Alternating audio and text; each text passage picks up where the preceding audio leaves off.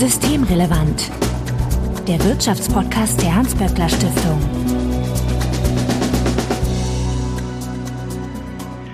Heute ist Freitag, der 25. Juni 2021. Willkommen zur 65. Ausgabe von Systemrelevant. Johanna Wenkebach, ich grüße dich.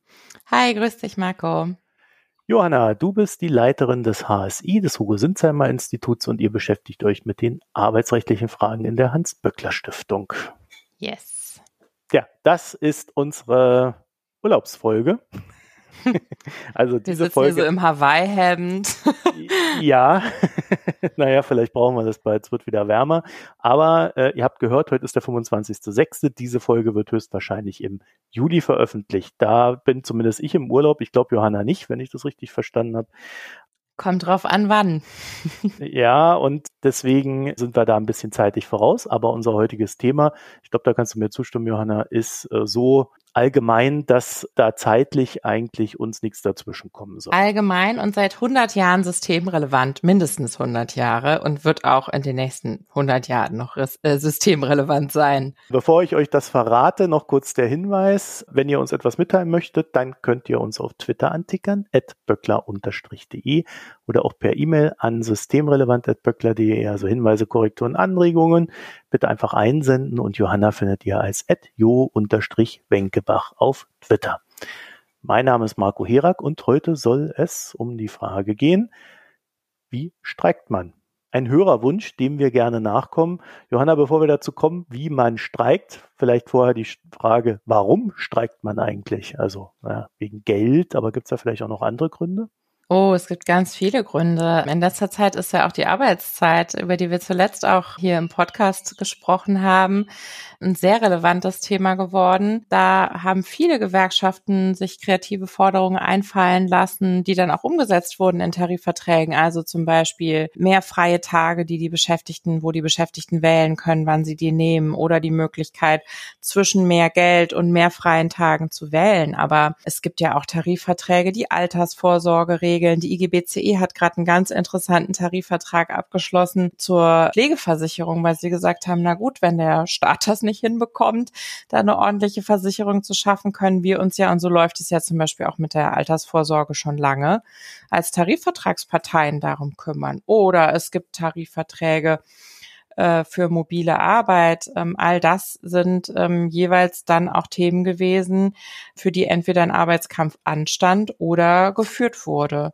Und Auszubildende, also alle Bereiche, die die Arbeitsbedingungen betreffen, können ja also Motivation natürlich für einen Streik sein und sind auch, hier spricht ja eine Juristin, deswegen rede ich natürlich auch darüber, was sozusagen rechtmäßig als Streikthema in Frage kommt. Also ist ja doch eine recht umfassende Palette. Mhm. Früher mal ging es vielleicht wirklich nur um Geld, aber ich glaube auch da ging es schon um Arbeitszeiten. Mhm. Und äh, mittlerweile ist es ja recht kleinfisselig geworden, auch in Sachen Weiterbildung. Äh, wer hat da welches Anrecht, worauf, vor allen Dingen auch im digitalen Sinne. Das hatten wir ja auch letztens mhm. das Thema.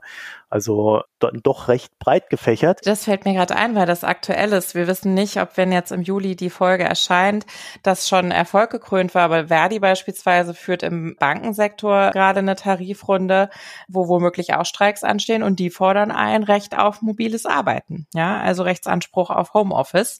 Also auch das gerade aktuelles Thema und so gehen natürlich auch die Streikforderungen und die Tarifforderungen immer mit den Bedürfnissen der Beschäftigten mit der Zeit. In meiner kleinen Recherche vorab habe ich festgestellt, dass so dieses Ding, wer darf denn eigentlich streiken? Mhm. Also zumindest bei mir so einen kleinen Aha-Moment ausgelöst hat, mhm. weil ich dachte, ja, naja, die Arbeitnehmerinnen und Arbeitnehmer, die gehen dann einfach in den Streik, gelegentlich ja mal gewerkschaftlich organisiert, aber das braucht sie vielleicht gar nicht. Stellt mhm. sich raus, Johanna, wer darf streiken? Streiken. Äh, man muss nicht Gewerkschaftsmitglied sein, um mhm. zu streiken, ne, wenn du darauf hinaus willst. Das dürfen schon alle Beschäftigten. Allerdings gibt es sozusagen die Voraussetzung, dass eine Gewerkschaft zu dem Streik aufgerufen hat nach der Rechtsprechung des Bundesarbeitsgerichts. Wer nicht streiken darf, was allerdings gerade Gegenstand von, von Rechtsstreitigkeiten ist, verschiedene Gewerkschaften gerade auf europäischer Ebene führen, ist, dass in Deutschland Beamte und Beamtinnen nicht streiken dürfen. Vielleicht müssten wir tatsächlich mal kurz ausholen, um mal so die Grundlage zu erklären von, wo ist das eigentlich geregelt. Weiß ich nicht, ob das jetzt zu sehr sozusagen mal in die juristische Brille ist, aber ähm, ich rede ja hier bei dir immer sehr gerne über Gesetze.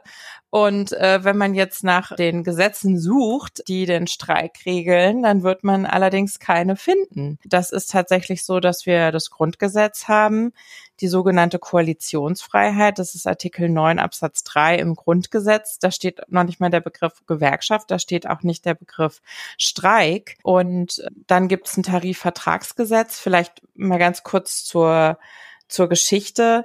Ähm, sozusagen Grundlage der ja rechtlichen Verankerung Tarifverträgen, auf die jeder Streik gerichtet ist und, und Streik ist ein Abkommen aus 1918 zwischen Arbeitgebern und Gewerkschaften, worin sozusagen anerkannt wurde, okay, wir verhandeln Verträge miteinander aus. Dann kamen die Nazis, die Gewerkschaften wurden zerschlagen und erst nach 45 begann dann wieder der Prozess sozusagen Tarifpartnerschaft, Sozialpartnerschaft und die rechtliche Ausgestaltung von Arbeitsrecht neu zu ordnen. Und da ist dann 1949 das Tarifvertragsgesetz erlassen worden. Aber da steht eben was über Tarifverträge, also wer sind die Tarifpartner, was für Rechtswirkung hat ein Tarifvertrag, aber da steht gar nichts über Streik. Und das ist tatsächlich so, dass das abgeleitet ist aus der Rechtsprechung Rechtsprechung des Bundesarbeitsgerichts und des Bundesverfassungsgerichts, die halt ganz klar sagen, na ja, wir haben ein Grundrecht darauf, Koalitionen zu schließen, um Tarifverträge abzuschließen. Nur wenn man den Streik da nicht mitdenkt, wäre ja überhaupt nicht sichergestellt, dass die Arbeitnehmerseite so einen Tarifvertrag auf Augenhöhe verhandelt. Das heißt, wir brauchen das Streikrecht. Da gibt es diesen berühmten Satz aus dem Urteil des Bundesverfassungsgerichts, wo das gesagt hat, naja, also Tarifverhandlungen werden ja auf der Arbeitnehmerseite wäre das nur wie kollektives Betteln wenn sie nicht durch den Streik die Möglichkeit hätten, ihren Forderungen auch Nachdruck zu äh, verleihen und sie auch ihre Interessen wirklich durchzusetzen in diesen Verhandlungen. Und das ist im Grunde genommen die Herleitung des Streikrechts. Es ist nirgendwo kodifiziert worden. Der Gesetzgeber hat sich da immer so ein Stückchen rausgehalten, was dann allerdings dazu führt, dass sehr, sehr viel durch die Rechtsprechung, insbesondere des Bundesarbeitsgerichts, ausgestaltet ist. Und da gibt es durchaus auch aus Arbeitnehmersicht einige Kritikpunkte an dieser Rechtsprechung, die jetzt sozusagen den rechtlichen Rahmen von was darf man im Streik, was darf man nicht setzt. Und es ist, gehört zu uns, zu den Kernaufgaben, sage ich jetzt mal, in, bei unserer Arbeit im Hugo Sinsheimer Institut, diese Kritik auch zu üben und zu präzisieren. Das ist teilweise Rechtsprechung aus den 60er, 70er Jahren, ja, Druckerindustrie, wo Belegschaften einen ganz hohen Organisationsgrad hatten und wirklich sobald ein Arbeiter, eine Arbeiterin wegging von ihrer Maschine, entstand da riesenwirtschaftlicher Schaden das ist noch ein ganz anderes Bild von Wirtschaft, das da teilweise abgebildet ist, auch von Machtverhältnissen, von kapitalistischen Strukturen, sage ich mal, dient aber immer noch als Grundlage für bestimmte Geh- und Verbote im, beim Streiken. Und wir kommen bestimmt auf einzelne Punkte, wo man da was kritisieren kann. Wahrscheinlich ergibt sich aus dieser Rechtsprechung dann auch, dass quasi nur eine Gewerkschaft einen Streik ausrufen kann. Genau, also diese Rechtsprechung hat tatsächlich über die Jahrzehnte hinweg quasi Bedingungen formuliert, die ein Streik erfüllen muss, um rechtmäßig zu sein. Und ähm, dazu gehört eben unter anderem, dass eine Gewerkschaft diesen Streik trägt, oder zumindest äh, nachträglich sozusagen Verantwortung für ihn übernimmt. Da geht es einfach darum, dass es jemanden geben muss, der dieses Verfahren in der Hand hat, denn man muss ja schon ganz klar sagen, durch einen Streik wird auch in Grundrechte der Unternehmerseite eingegriffen. Da kann wirklich erheblicher wirtschaftlicher Schaden hervorgerufen werden. Es geht immer auch um die Verantwortung der beteiligten Beschäftigten, die ja, wenn sie streiken, ihren Entgeltanspruch verlieren. Und wenn man streikt, kann das dazu führen, dass in anderen Betrieben, die beispielsweise gar nicht beteiligt sind, in diesen vernetzten Produktionsweisen, Just-in-Time-Produktion, ganz schnell in anderen Betrieben, teilweise sogar in anderen Branchen, auch eine Produktion zum Erliegen kommt. Das heißt, da wird eine Menge Verantwortung getragen und deswegen gibt es eben die unter anderem die Anforderung, dass eine Gewerkschaft sich da verantwortlich zeichnet für ein Streikgeschehen. Also quasi dann auch rechtlich greifbar ist, wenn dann irgendwas Unrechtes passiert. Also wir beide dürften uns jetzt nicht zusammentun und streiken. Wenn wir beide in einem Betrieb wären, äh, wo es noch keine gewerkschaftliche Organisation gibt, wäre es allerdings auch eine ziemlich niedliche Idee, sag ich mal, zu zweit zu sagen, so, wir streiken jetzt hier. Denn natürlich ist das was, wo es Sinn macht, sich da wirklich gut zu organisieren, um eben nicht knallend zu scheitern. Und da können natürlich Gewerkschaften auf eine Menge Erfahrung Infrastruktur zurückgreifen, ja, diesen ganzen Prozess zu organisieren. Eine weitere Voraussetzung, die die Rechtsprechung an einen rechtmäßigen Streik stellt, ist tatsächlich auch, dass das, was man will, wir haben ja über die möglichen Themen eingangs schon gesprochen, dann tatsächlich auch verhandelt wird mit dem Arbeitgeber mit dem Ziel, einen Tarifvertrag abzuschließen. Also die Forderung, die gestellt wird von einem Streik, muss auf eine tarifliche Regelung hinauslaufen. Und da gibt es ja unterschiedliche Konstellationen. Wir haben zum Beispiel die großen Tarifbewegungen jetzt im öffentlichen Dienst beispielsweise jetzt gerade war mit fast einer Million streikenden Tarifrunde in der Metall- und Elektroindustrie. Das sind natürlich Bereiche, wo es Tarifverträge schon gibt, Manteltarifverträge mit ganz umfangreichen Regelungen. Teilweise geht's dann da nur drum, beispielsweise Entgelt im klassischen Beispiel, das ist dann immer so eine Tabelle zu sagen, diese Tabelle soll jetzt erhöht werden und alles andere im Tarifsystem bleibt so bestehen. Teilweise geht es darum, vielleicht ein neues Kapitel zu schaffen in einem Tarifvertrag, ne? wenn jetzt hier Verdi beispielsweise sich einsetzt für einen Rechtsanspruch auf Homeoffice. Wenn es schon Tarifverträge gibt, dann ist es Voraussetzung für den Streik, dass keine Friedenspflicht mehr besteht. Dieser Begriff bedeutet, weil Arbeitgeberinteresse daran, einen Tarifvertrag abzuschließen, ist natürlich, dass man dann Ruhe im Karton hat, sozusagen, ja. Wenn man also dann den Tarifvertrag hat und nach Verhandlungen im besten Fall ein Ergebnis zustande gekommen ist, wird meistens dort geregelt, so, und mit diesem Ergebnis sind wir jetzt alle erstmal ein Jahr lang zufrieden und in einem Jahr ist dann dieser Tarifvertrag kündbar.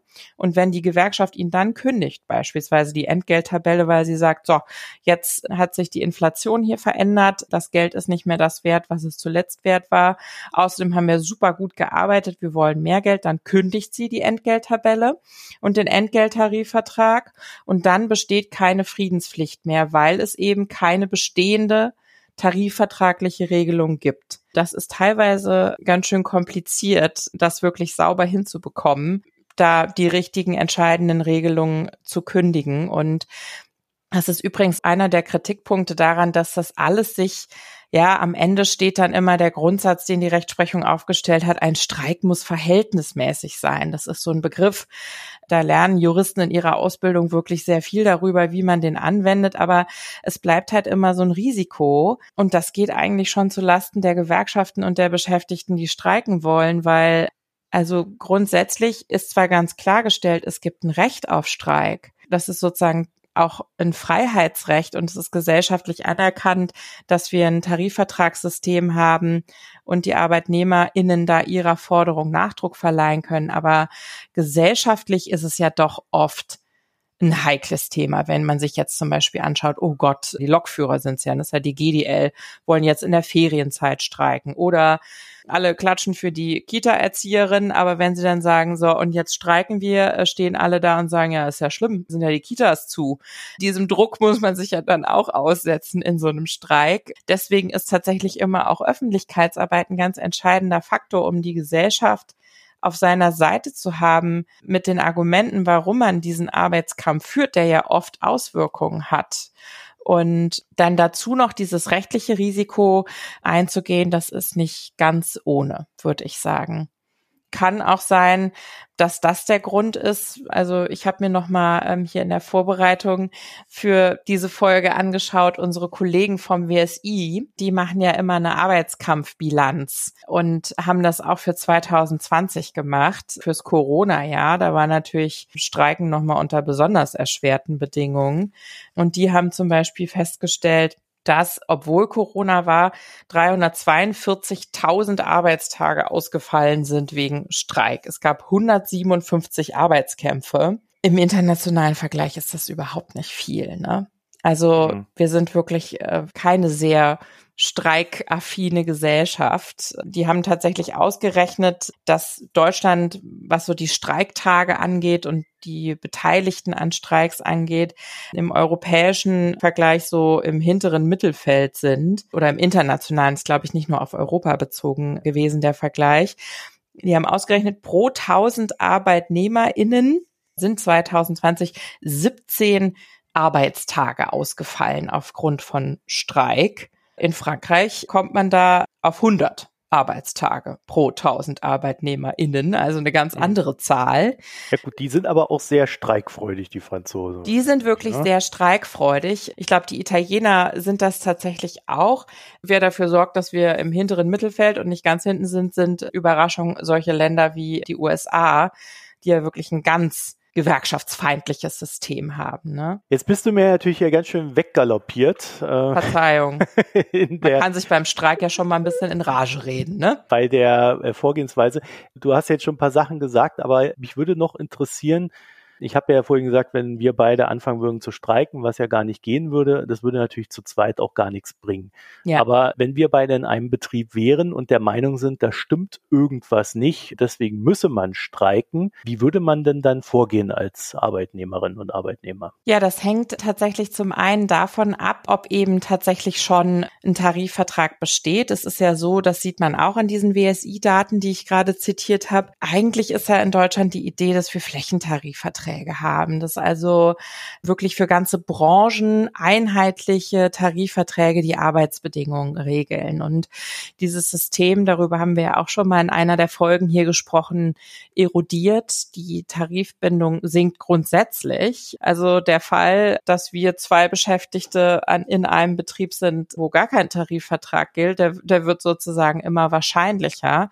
Hm. Und das bildet sich natürlich auch ab wenn man die Streiks anschaut, da sieht man nämlich, dass quasi immer mehr so Häuserkämpfe geführt werden. Also eben nicht, wie jetzt Verdi den ganzen öffentlichen Dienst, den ganzen Bankensektor aufruft oder Kautschukindustrie von der IGBCE, wo es dann um, um viele Betriebe und Unternehmen geht, sondern wirklich Belegschaften eines Unternehmens gegen diesen Arbeitgeber, um eben überhaupt erstmal einen Tarifvertrag hinzubekommen. Und das beginnt im Grunde genommen mit demokratischen Prozessen, nämlich der Frage, was wollen wir eigentlich? Was ist das, was wir haben wollen? In den allermeisten Fällen, das ist meine Erfahrung. Ich habe ja auch tatsächlich bei der IG Metall Tarifverträge verhandelt und auch quasi Verantwortung für die damit verbundenen Warnstreiks oder sogar Streiks übernommen. In den meisten Fällen, wenn das beginnt, geht es tatsächlich um Geld oder um vielleicht eine bessere Urlaubsregelung, als sie gesetzlich vorgesehen ist. Und dann muss man erstmal gucken,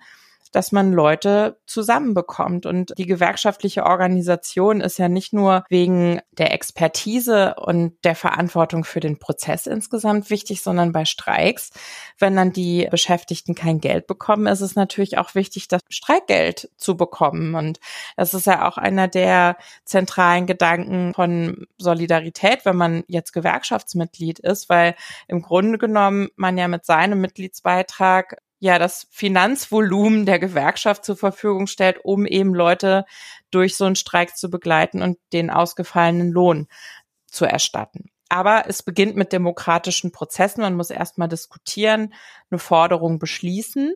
Und meistens beginnt es dann natürlich damit, dass man erstmal zum Arbeitgeber geht und sagt, so, wir sind hier die Gewerkschaft und wir wollen jetzt mit euch verhandeln über mehr Urlaubstage und ein höheres Entgelt. Und dann setzt man sich erstmal mit denen an den Tisch und handelt.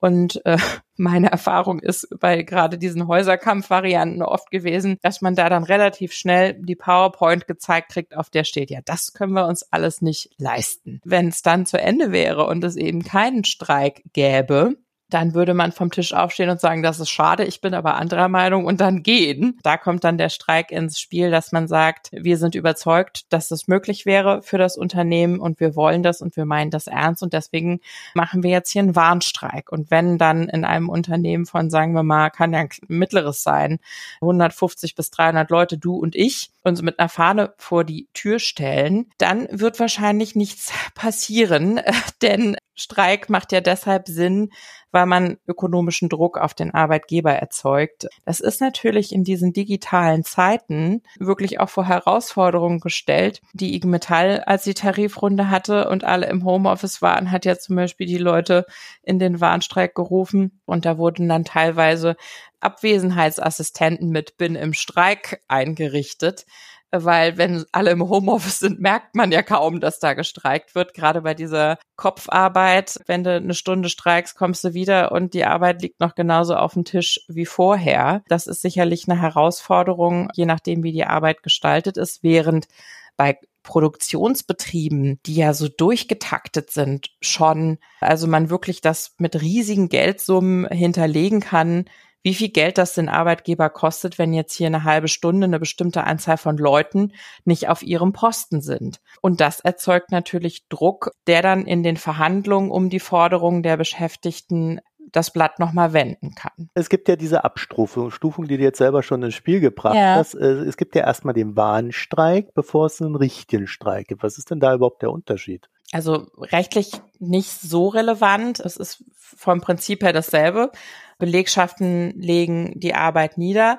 Der Warnstreik ist immer so ein bisschen die Vorstufe, wo das halt kürzere Zeitabschnitte sind, in denen davon genutzt wird. Und wenn richtig ein unbefristeter Streik äh, oder auch Erzwingungsstreik wird das genannt, gegangen, äh, äh, begonnen wird, dann haben die Gewerkschaften wirklich nochmal intensivere Verfahren in ihren Satzungen richtig festgehalten. Da wird nämlich eine Urabstimmung durchgeführt, weil ein unbefristeter Streik wirklich bedeutet, so, wir hören jetzt hier auf, bis ihr auf unsere Forderung eingeht.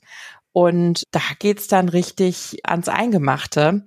Und das funktioniert natürlich nur, wenn wirklich ganz hoher Rückhalt in der Belegschaft ist, so etwas durchzuziehen. Da machen die dann, wie gesagt, Urabstimmung vor so einem Erzwingungsstreik und da müssen dann 75 oder 80 Prozent, je nachdem, wie die Satzungen sind, der Gewerkschafter wirklich auch sagen, ja, wir tragen das mit, wir stellen uns diesem Konflikt und das können wirklich sehr heftige, sehr emotionale Auseinandersetzung sein.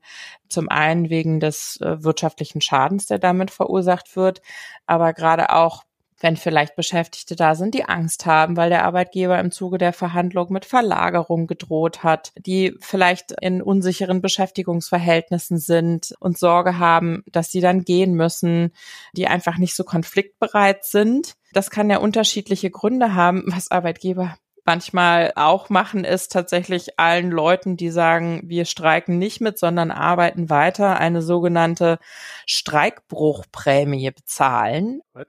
Ja, ist einer unserer Kritikpunkte aus äh, Sicht der Gewerkschaftsjuristen, dass das Bundesarbeitsgericht das für zulässig erklärt hat. Und ich habe das wirklich erlebt in Betrieben, äh, wo dann der Arbeitgeber mit Scheiden da neben dem Tor steht und sagt, hier jeder, der reinkommt, kriegt von mir Geld bezahlt. Und wenn er dann genug Leute dazu kriegt und die Produktion aufrechterhalten bleibt, tritt ja der Schaden und damit der Druck, der ausgeübt werden soll, auch nicht ein. Ja, also das ist ein, das ist ein relevanter Aspekt, diese Streikbruchprämien. Und was auch ein großes Problem ist, wenn einfach Streikbrecher eingestellt werden, also externe Leute geholt werden.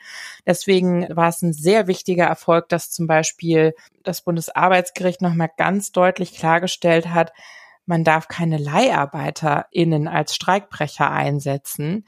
Das war eine gewisse Zeit rechtlich nicht so eindeutig und das ist jetzt nochmal ganz klargestellt worden und das passt aber mit dem zusammen, was ich am Anfang gesagt habe. Leiharbeit ist zum Beispiel so ein, so ein Punkt, wo wirklich die Rahmenbedingungen des Arbeitsmarkts Möglichkeiten zum Streik und die Auswirkungen von Streik erheblich abgeschwächt haben, weil die ganzen Leiharbeiter in einem Betrieb können sich zwar solidarisch erklären mit den Belegschaften, die für eine Sache streiten, aber die haben nicht denselben Arbeitgeber, sondern die sind woanders beschäftigt. Deswegen können die nicht mit denen zusammen streiken und das ist immer viel Aufklärungsarbeit auch für die Gewerkschaften dann denen zu sagen, hier Leute, ihr habt ein Leistungsverweigerungsrecht, wenn ihr euch solidarisch mit den Streikenden erklärt, obwohl das nicht eure Forderung ist, die euch nicht zugute kommt, bitten wir euch um Solidarität und ihr müsst keine Angst haben, kannst du dir vorstellen, dass das auch schwierig ist, solche gespaltenen Belegschaften in so einer Streiksituation dann irgendwie zusammenzuhalten. Und da gibt es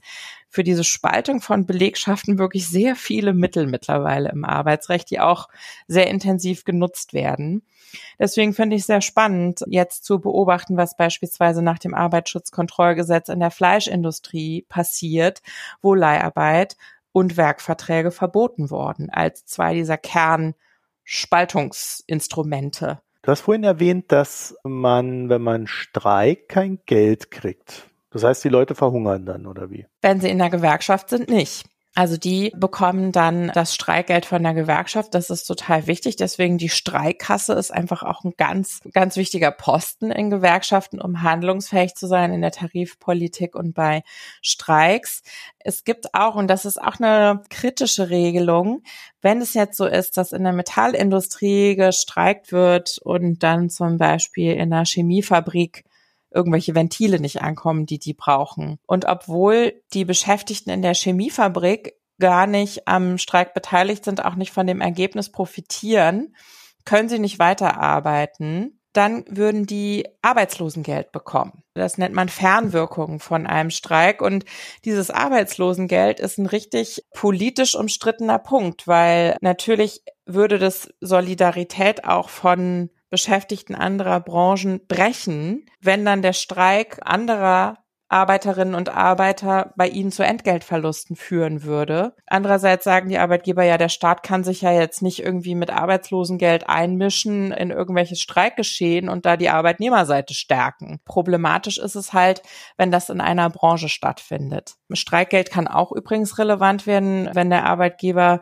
das Arbeitskampfmittel der Aussperrung wählt, also den Betrieb einfach von sich aus dicht macht und dann sind alle vor der Tür. Da müsste dann natürlich auch Streikgeld gezahlt werden. Früher war das irgendwie ein großes Thema mit den Aussperrungen in den großen Tarif- und Streikauseinandersetzungen. Ich weiß gar nicht, also ich habe davon in letzter Zeit nie wirklich was mitbekommen, dass das heute noch genutzt wird. Die Streikkasse selber, wo kommt da das Geld her? Das kommt aus den Mitgliedsbeiträgen. Und zwar, das ist ja nicht nur desjenigen oder derjenigen, die dann das Streikgeld äh, fordert. Ich meine, die müssen natürlich Mitglied sein in der Gewerkschaft, sondern eben auch solidarisch von den anderen. Das heißt, die Kolleginnen und Kollegen, die bei Verdi Mitglieder sind, unterstützen, wenn sich die Kita, also auch die, die Ärzte, die Beschäftigten im öffentlichen Dienst, die unterstützen mit ihrem Mitgliedsbeitrag auch die Kita-ErzieherInnen, wenn sie streiken. Aber da, da geht ja nicht der ganze Mitgliedsbeitrag durch, sondern äh, das wird dann wahrscheinlich irgendein Prozentsatz sein, der dann zurückgelegt wird, oder? Ja, genau. Und was vielleicht auch noch ein wichtiger Aspekt ist, wo wir gerade von den Kita-Erzieherinnen reden, so eine Regelung, die wirklich bei Streiks auch schwierig ist, wenn es so um Daseinsvorsorge geht und vielleicht sogar um, um Leben und Gesundheit von Menschen, die eigentlich nicht an dem Streikgeschehen beteiligt sind, ja, also Pflegepersonal im Krankenhaus, Ärztinnen und Ärzte im Krankenhaus. Da streitet dann Verdi immer viel um die Frage, was sind sogenannte Notstandsarbeiten? Also das geht auch aus der Rechtsprechung hervor, dass gesagt wird, na ja, ähm, ne, ist auch mit Ausdruck dieses Verhältnismäßigkeitsprinzips, das ich angesprochen habe. Natürlich sollen auch Pflegekräfte und Ärztinnen ein Streikrecht haben, aber es geht natürlich nicht, dass dann Menschen sterben, die eigentlich in der Notaufnahme behandelt werden müssten. Und da wird dann im Vorhinein eines Streiks tatsächlich verabredet, was sind Arbeiten, die auf jeden Fall auch während des Streiks gemacht werden müssen da gehen dann natürlich die Auffassungen teilweise ein bisschen auseinander, weil der Arbeitgeber findet, dass eigentlich alles eine Notstandsarbeit ist. Da muss man aber schon wirklich gut gucken, denn es soll ja so sein, dass am Ende so viele Leute auch die Arbeit niederlegen können, dass es dem Arbeitgeber auch wehtut. wenn man dann in diese Streikphase eintritt ne, und dann so sich dann vor dem Betrieb am besten stellt, dann ist das ja eine Demonstration, ne? Das muss man dann auch noch anmelden und, und den ganzen ja, Plan, der dahinter steht. Also das ist wirklich echt eine ganze Menge Verantwortung. Ich bin immer voller Bewunderung für die Leute, die das organisieren. Ich habe da schon sehr unterschiedliche Szenen erlebt vor den Toren. Teilweise gibt es tolle Solidaritäts Bekundungen aus der Nachbarschaft von anderen Beschäftigten. Ne? Bei den Gorillas hat man das jetzt ja gerade gesehen, dass da eben Leute irgendwie Essen und Getränke vorbeibringen. Manchmal ist die Stimmung eben auch schlecht und das wird kritisch gesehen und irgendwie als Behinderung des gesellschaftlichen Lebens. Da gibt es unterschiedliche Varianten. Aber klar, wenn man im öffentlichen Straßenraum ist, ich hatte mal einen sehr heiklen Fall, der dann tatsächlich mit einer politischen Erklärung aus dem Ministerium endete, da hatte sich ein sehr, sehr langer Rückstau von Lkw gebildet, weil da eben auch so viel Auftrieb vor dem Tor war und führte zu einem riesigen Verkehrsgeschehen und die Polizei fühlte sich bemüßigt und verantwortlich, da sozusagen das aufzulösen, damit der Verkehr wieder fließen kann. Aber grundsätzlich ist die Polizei gehalten, wegen des Grundrechts auf Streik. Die müssen dann natürlich drumherum vielleicht für ordentliche Abläufe, dass da niemand überfahren wird und so weiter sorgen können, versuchen irgendwie den Verkehr zu leiten. Was sie in diesem Fall gemacht hat, war wirklich zu sagen, das ist hier rechtswidrig, was passiert. Und dieses Urteil kann die Polizei nicht fällen, auch wenn natürlich Arbeitgeber oft versuchen, sie dazu zu bringen, so eine Äußerung zu tätigen. Aber dass wirklich ein Streikgeschehen rechtswidrig ist, das kann nur vor dem Arbeitsgericht festgestellt werden. Das wird in Eilverfahren gemacht. Das kann also wirklich sehr schnell gehen. Deswegen gibt es auch Notdienste bei den Arbeitsgerichten, sodass man da innerhalb von weniger Stunden wirklich einen Termin kriegt. Aber weil das eben ein Grundrecht ist, das da ausgeübt wird und das so eine sensible Lage ist. Und in dem Fall war es dann tatsächlich auch so, dass der Innenminister des Bundeslandes sich äh, wirklich öffentlich entschuldigt hat dafür, ähm, dass eben so ein polizeilicher polizeilicher Eingriff in das Streikgeschehen erfolgt ist. Dann zum Schluss, man einigt sich ja. Du hast ja vorhin schon gesagt, das sind dann äh, so Verträge, die haben dann äh, ja auch eine Laufzeit. Man einigt sich nicht nur auf ähm, ein, ein Fakt, so, so soll es sein, sondern man einigt sich dann auch gleichzeitig immer darauf, so lange soll das gelten, oder? Ganz genau. Also wie ich schon gesagt habe, ist das immer auch eine ganz wichtige Verhandlungsfrage wegen dieser, äh, wie ich anfänglich erklärt habe, Friedenspflicht. Mhm. Denn solange wie diese Regelung läuft, ist auch klar, jedenfalls was das Thema angeht, ja das da beschlossen wurde, ist dann zu diesem Thema erstmal wirklich Friedenspflicht im wahrsten Sinne des Wortes und dann kann zu dem Thema nicht gestreikt werden. Also wenn man sich da zum Beispiel drauf einigt, äh, ihr kriegt jetzt 100 Euro mehr, dann kannst mhm. du, solange dieser Vertrag gilt, was weiß ich, zwei Jahre schreibt man dann da rein, da kannst du nicht an dieses Gehalt ran. Du kannst aber dann zum Beispiel sagen, naja, stopp mal, hier äh, die Büroausstattung finde ich ein bisschen doof, ja. äh, die ist gesundheitsschädlich. Ja. Und dann an dieses Thema rangehen. Wir wollen jetzt einen Tarifvertrag zu äh, mobilem Arbeiten und wollen, mhm. was hat Verdi gerade bei den Banken, dass es eine finanzielle Grundausstattung zur Einrichtung eines Heimarbeitsplatzes gibt. Oder man sagt, eine der großen Errungenschaften von Gewerkschaften durch Streiks und Tarifverhandlungen ist ja zum Beispiel Urlaubsgeld. Zu sagen, gut, wir haben jetzt da dieses Entgelt, diesen Entgeltzuschlag verhandelt und jetzt fordern wir aber ein Urlaubsgeld. Und das ist natürlich möglich. Und so haben sich die Themen natürlich auch weiterentwickelt.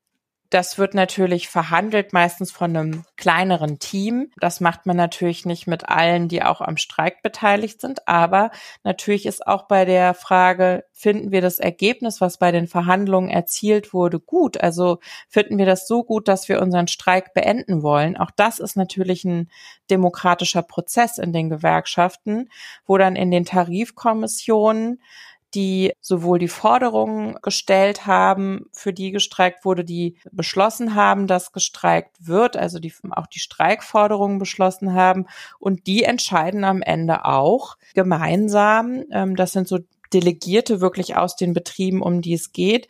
Finden wir das Ergebnis gut, nehmen wir das an und beenden wir den Streik. Und was auch noch ein wichtiger Aspekt ist, wenn das klappt, dann wird meistens auch eine Maßregelungsklausel vereinbart. Das bedeutet, es wird gesagt, wir erheben gegenseitig keine Forderungen mehr aus dem, was in diesem Streik passiert ist. Dann wird immer gesagt, so, wir haben uns jetzt geeinigt, damit ist der Streik abgehakt. Der Arbeitgeber wird niemanden irgendwie hinterher laufen und irgendwas vorwerfen, der sich am Streik beteiligt hat. Und es wird aber auch keine weitere Forderung gegen den Arbeitgeber gestellt. Und das ist natürlich ein ziemlich wichtiger Schritt, immer diese Maßregelungsklausel dann zu vereinbaren, weil dann ist klar, ja, wir haben uns hier gezofft, wir waren draußen im Streik, aber mit dem Abschluss ist die Sache dann auch abgehakt und jetzt geht's weiter. Irre kompliziert so ein Streik, ne? Muss man ja. sagen. Ist ja, also das zu organisieren und dann auf jeden kleinen Winkelzug dazu achten, ich glaube, das ist gar nicht so einfach. Und ich hoffe, wir konnten euch diese Komplexität ein wenig darstellen. Johanna Wenkebach, ich danke dir für das Gespräch. Ja, vielen Dank, lieber Marco. Ich werde an den Zahlen des WSI beobachten, ob wir die Streikbereitschaft erhöht haben mit diesem Podcast. also zumindest nicht in der Organisationsbereitschaft. ich glaube, das ist so immer so die größte Hürde für die Menschen, ja, sich in so Das machen ja dann die Profis. Ja. Erstmal in die Gewerkschaften und dann hat man da die, die sich auskennen, schon an seiner Seite ihr uns noch ein paar Gedanken zu dem äh, Thema Streik senden möchtet, zum Beispiel, ob ihr jetzt äh, streikwillig seid oder, oder ob ihr euch so eine Organisation zutraut, dann könnt ihr uns antickern auf Twitter at böckler-de oder ihr könnt uns eine E-Mail schreiben, systemrelevant at böckler.de und Johanna findet ihr auf Twitter als at jo-wenkebach. Euch vielen Dank fürs Zuhören, eine schöne Zeit, Urlaubsgrüße an der Stelle und tschüss. Das war Systemrelevant, der Wirtschaftspodcast der Hans-Böckler Stiftung.